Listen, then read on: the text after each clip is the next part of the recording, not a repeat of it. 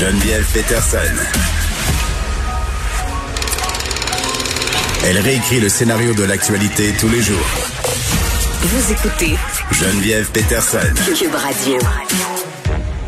On se parle de la réalité sur le terrain dans les écoles qui sont en zone rouge. Et moi, je passerai pas par quatre chemins. Je vous l'ai dit, hein, je m'attendais à ce qu'on fasse euh, des petits changements par rapport aux mesures sanitaires. Là, tantôt au point de presse, on nous a annoncé que ça allait peut-être s'en venir. Mais euh, quand même, euh, je me serais attendue à plus de précision. Je me demande si c'est le cas notre prochaine invitée, Catherine Beauvais-Saint-Pierre, qui est présidente de l'Alliance des professeurs de Montréal. Madame Beauvais-Saint-Pierre, bonjour. Bonjour.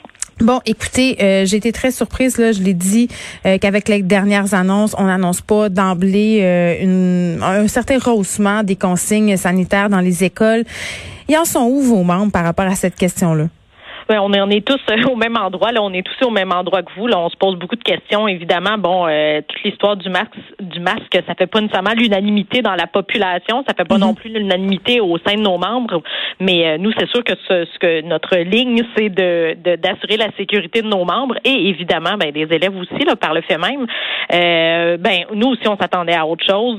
C'est sûr. Bon, quand on a annoncé les zones rouges, on a vu qu'il y avait des plusieurs choses qui, qui changeaient un peu partout dans plusieurs sphères de la société. Euh, et là, ben, ce qu'on nous a dit pour les écoles, finalement, c'est qu'on voulait que ça soit le plus normal possible. Si je me trompe pas, c'était les mots de, du, euh, du premier ministre.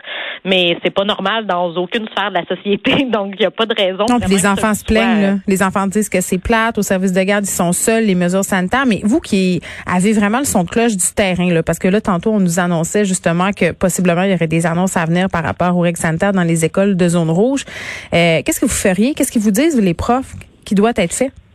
Ben, comme je vous dis, c'est à géométrie variable. Hein. On ne demande pas la même chose partout. Euh, évidemment, ça dépend des contextes, parce qu'il y a des écoles où peut-être que la, la, bulle et la distanciation se, se s'appliquent mieux, mm. mais de manière générale, la bulle et la distanciation, c'est un peu, euh, on va le dire, là, utopique et euh, c'est surtout sur papier que ça se passe et non dans la vraie vie. Donc, l'élément qui est supposé comme nous protéger, c'est de garder un 2 mètres, ce qui arrive souvent pas. Donc, il y a beaucoup de profs qui se sentent évidemment pas en sécurité là-dedans, mais aussi des profs qui n'ont pas envie de partir euh, en congé de maladie parce que parce qu'ils tombent malades, qui voient aussi leurs élèves défiler dans la classe.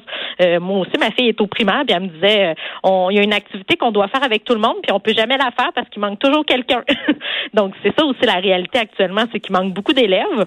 Euh, il manque beaucoup de profs aussi. Donc, ce qu'on veut, c'est que les gens soient en sécurité. Et évidemment, ça va prendre des changements. On est dans un, en ce moment dans un moment où il y a de plus en plus de cas dans les écoles, mm-hmm. euh, mais aussi on voit là, que les tranches d'âge les plus touchées, c'est de plus en plus les, les, les, les, jeunes, les ados, les jeunes adultes. Donc, c'est sûr que nous, ce qu'on veut, c'est que tout le monde puisse continuer à aller à l'école, rester en classe. Je pense que c'est ça que les, les profs veulent, rester en classe pour enseigner. Ah, les parents aussi veulent ça. Je ben, peux vous le dire. J'allais dire comme parent. Moi, je vois ma fille qui est heureuse aussi depuis le début de l'année, qui est contente d'être à l'école. J'ai envie que ça continue. Mm. Mais si on se met à voir les profs et les élèves tomber comme des mouches, ben ça va peut-être être la solution qu'on va nous ramener. C'est peut-être l'école à la maison. Et idéalement, on veut pas en arriver là. Mais pour ça, on peut pas faire comme si c'était normal parce que c'est pas normal actuellement. Oui, puis bon là, vous l'avez un peu souligné, on a des cas, une école sur cinq au Québec quand même qui est aux prises avec un cas actif euh, de COVID. J'ai l'impression euh, aussi euh, que c'est un peu compliqué les communications là, notamment les délais avec la direction de la santé publique qui peinent à répondre euh, dans un délai raisonnable aux écoles. Puis c'est aussi le cas des services de garde là, euh, qui sont aux prises avec des cas de COVID, des écoles qui doivent attendre euh, parfois jusqu'à 48 heures plus tard avant de savoir la marche à suivre.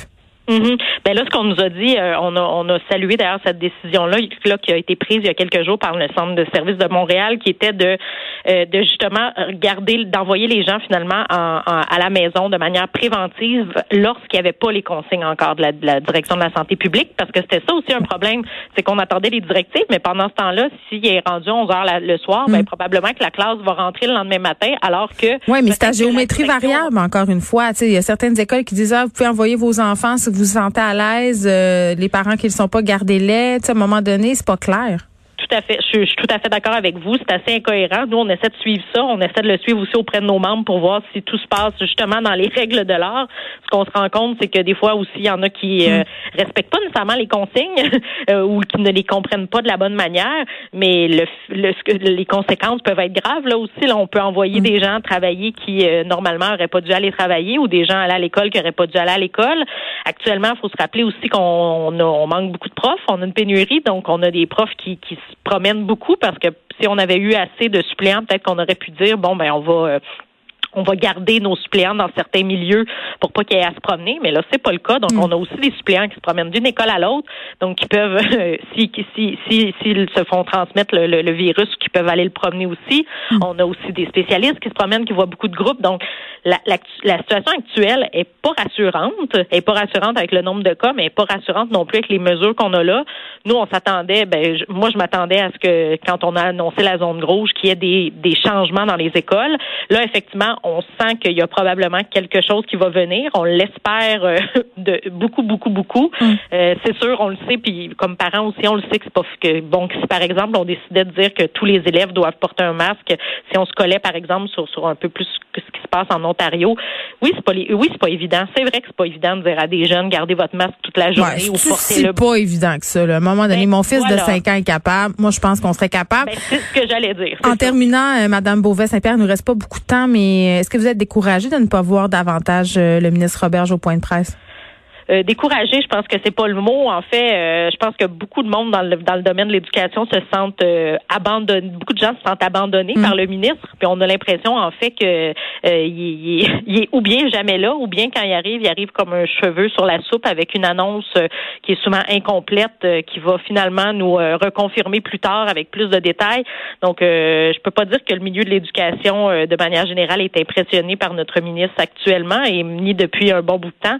Et effectivement, pas rassurant d'entendre parler. Bon, on voit des journalistes qui posent des questions sur l'éducation, mais il n'est jamais là. Donc, euh, que fait-il? C'est la question qu'on se pose effectivement. Merci beaucoup, Catherine Beauvais-Saint-Pierre, qui est présidente de l'Alliance des professeurs et des professeurs de Montréal. Merci.